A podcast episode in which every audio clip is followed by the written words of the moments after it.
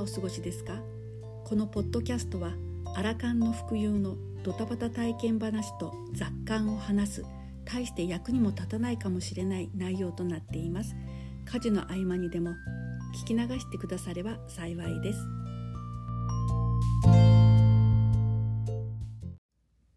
まず最初に今の私の家の庭に、えーまあ、咲いてるというか勝手にいろいろ成長している植物についてちょっ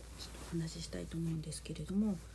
まず最初にあの去年の年末に種をまいた人参がとまあそれなりに3月ぐらいに結構あの収穫できてであの、まあ、あとはね結構糖が立ったりしてたので引っこ抜いてそのままにしてたんですよ。そしたらあの引っこ抜いたところからもう一回あの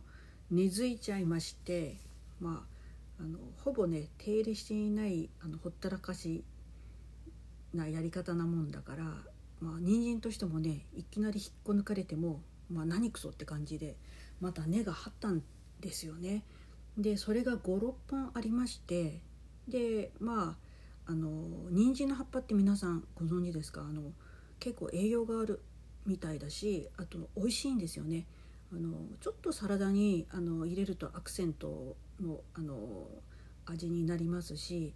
で私なんかは、まあ、もう基本的にサラダって言ったらタンポポの葉っぱですとかあの庭に咲いている、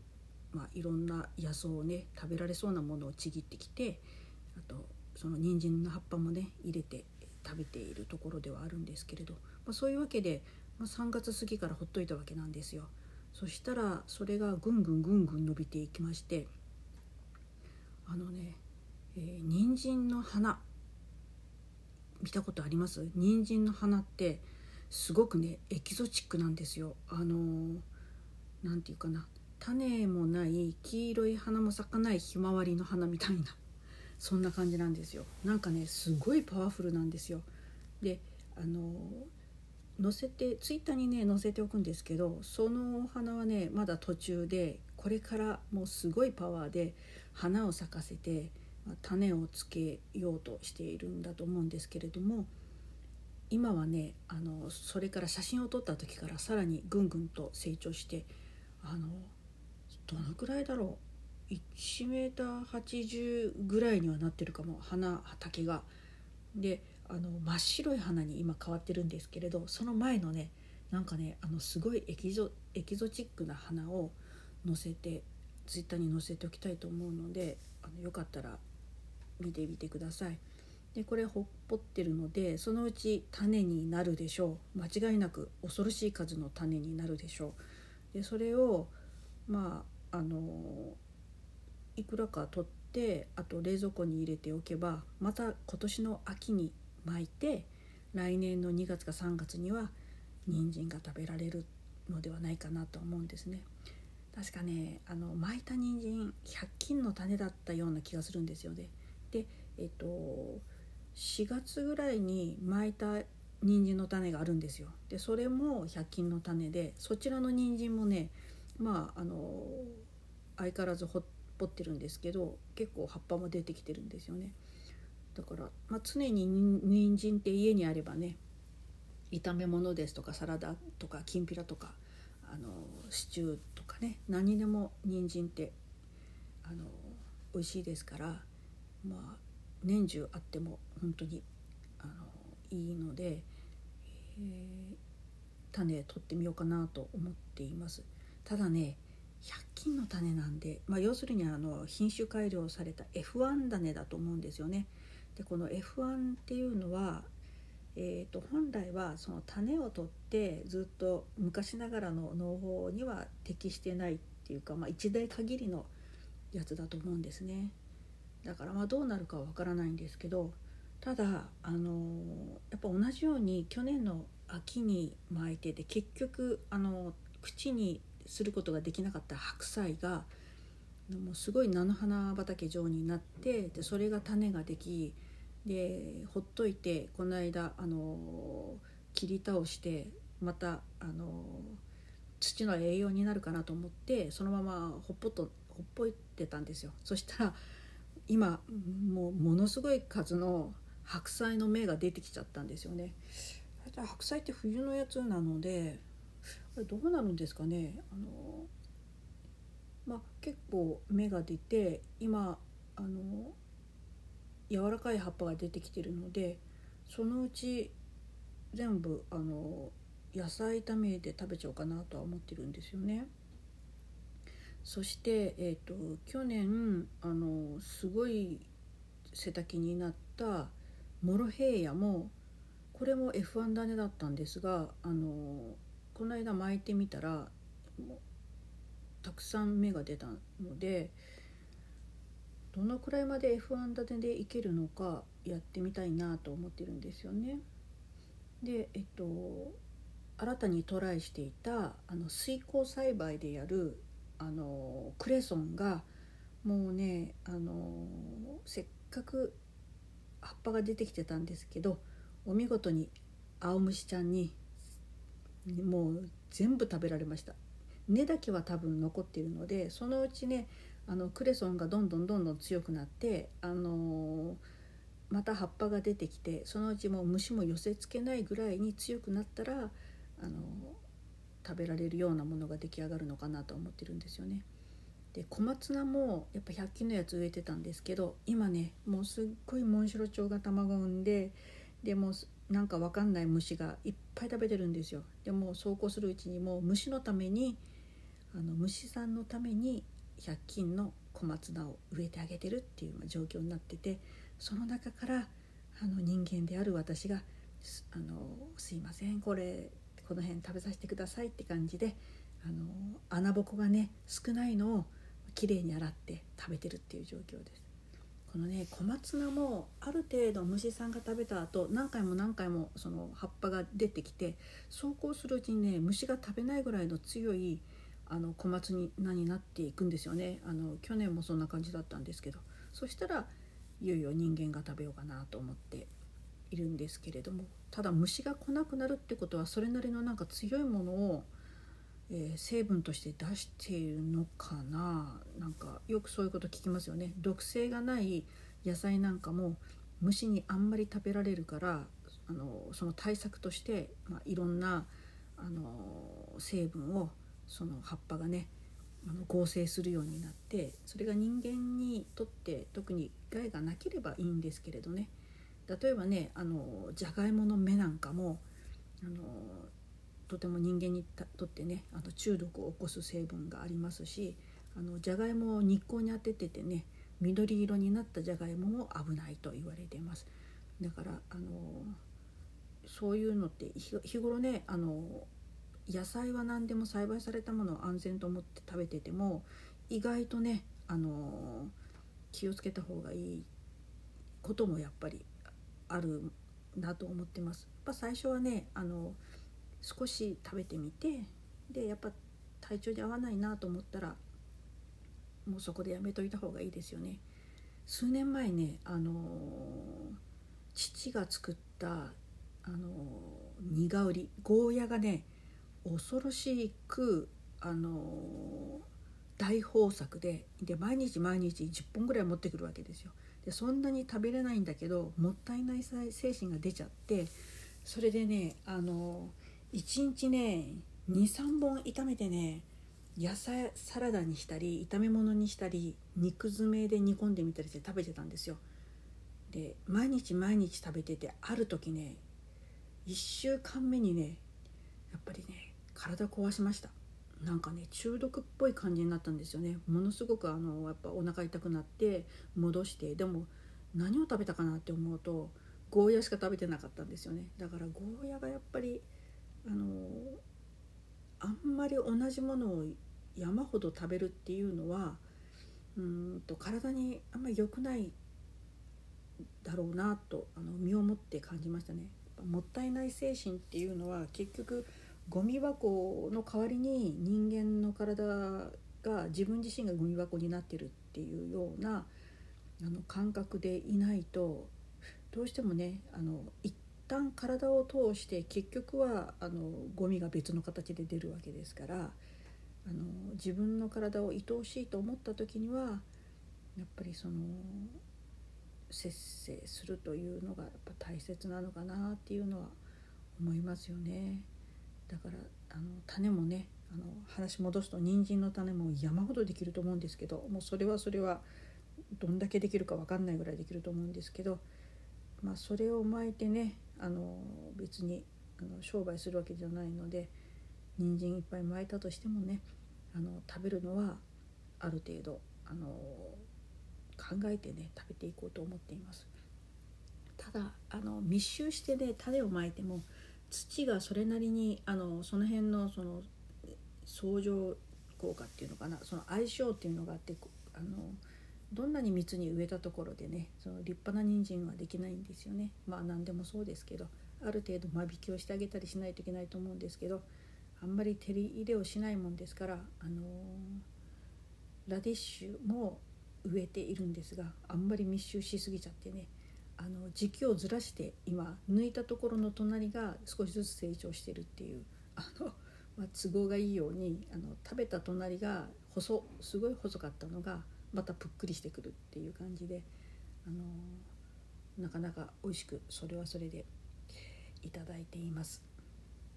はい、これは、えーと野菜の話でした。ちょっと話は変わりまして先日、えー、福岡県外のホテルに行く機会がありまして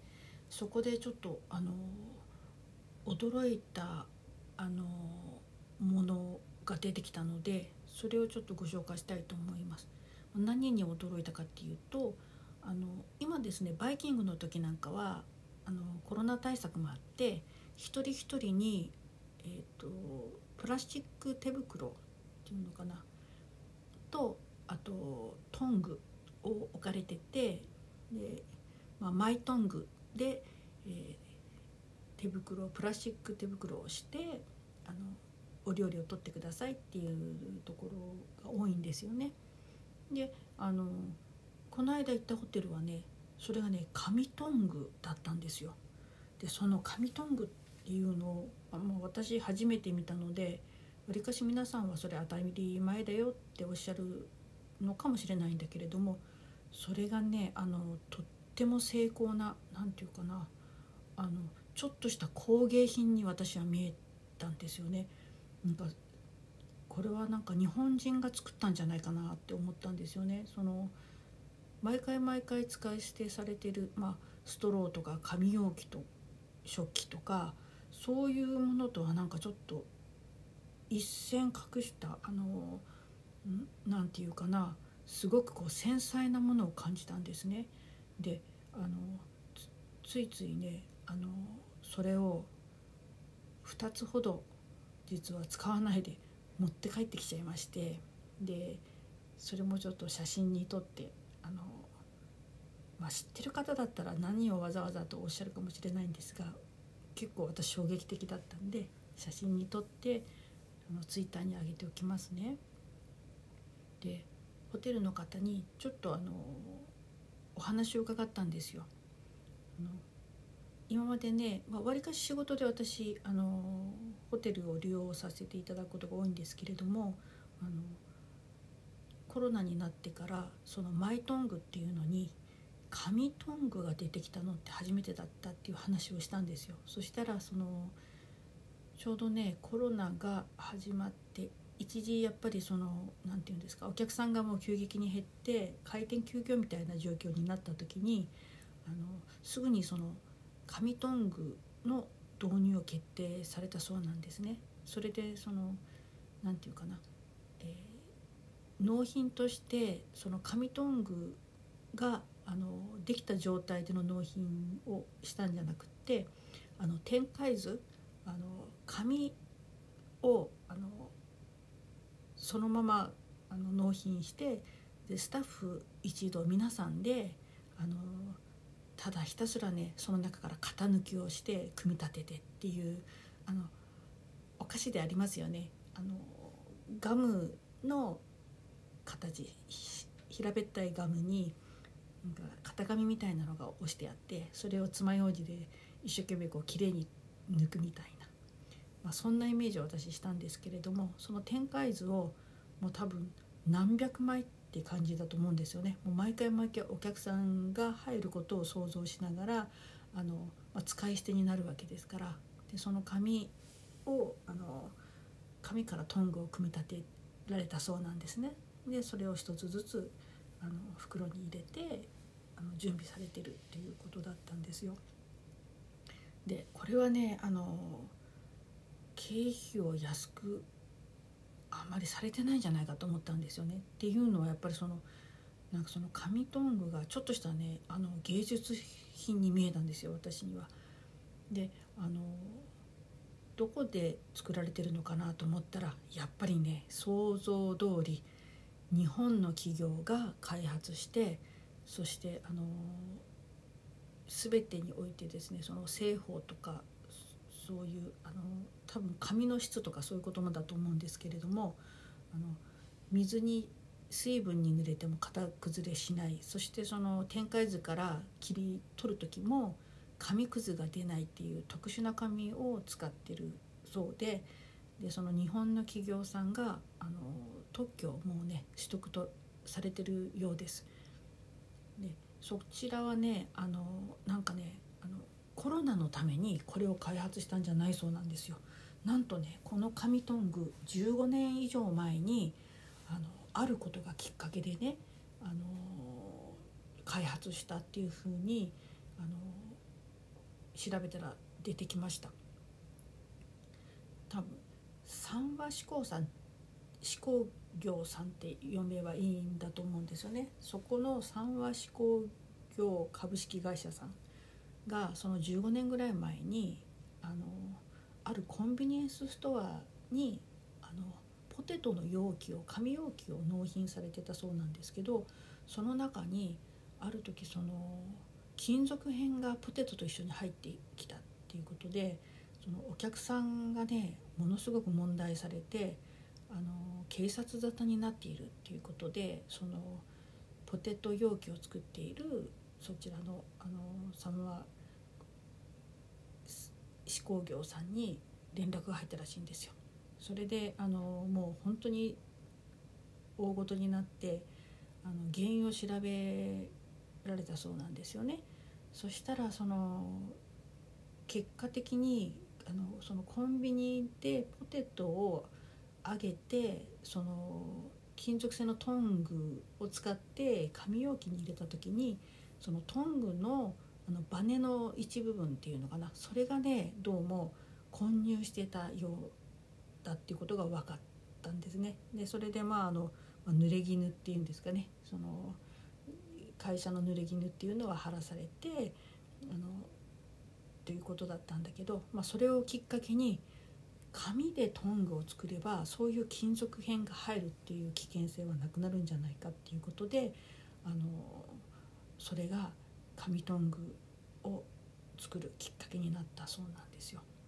でちょうどあの今回のねコロナのあの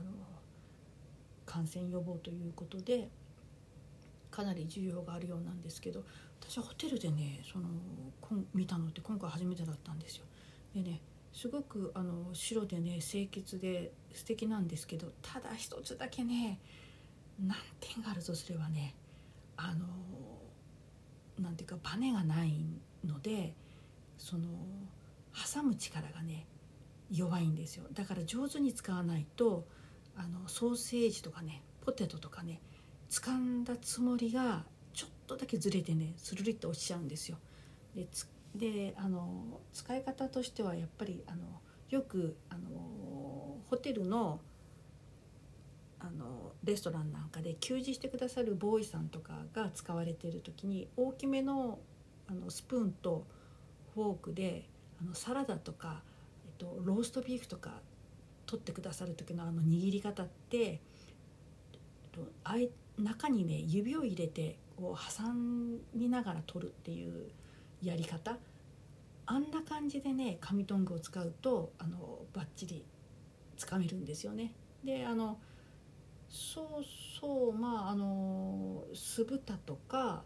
そういうのはあの全然問題なくあの少々水分があってもね大丈夫なんですよ。ただねスパゲッティとかね麺関係はねうん例えばあんなんかがこう絡まっていたら取りやすいかもしれないんですけれども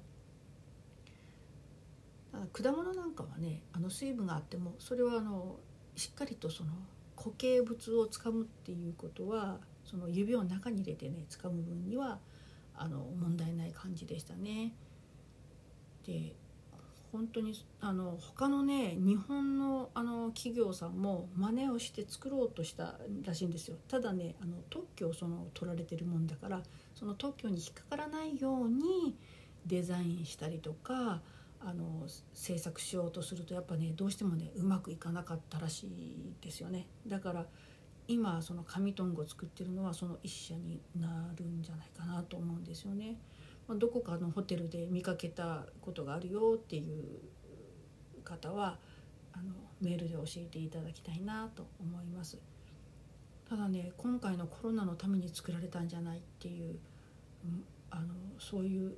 何かがのきっかけであの作られた開発されたいろんな製品が今回のこの2年間であのその良さをね改めてあの知らしめるっていうことってやっぱあるんじゃないかって思うんですよね。で本当にあのいろんなことを改めて知って日本ってねやっぱり素晴らしいなって思いました。そういうこう繊細さっていうものをあの感じて。もう拍手もんです。はい。今日はそんな紙トングの話で締めたいと思います。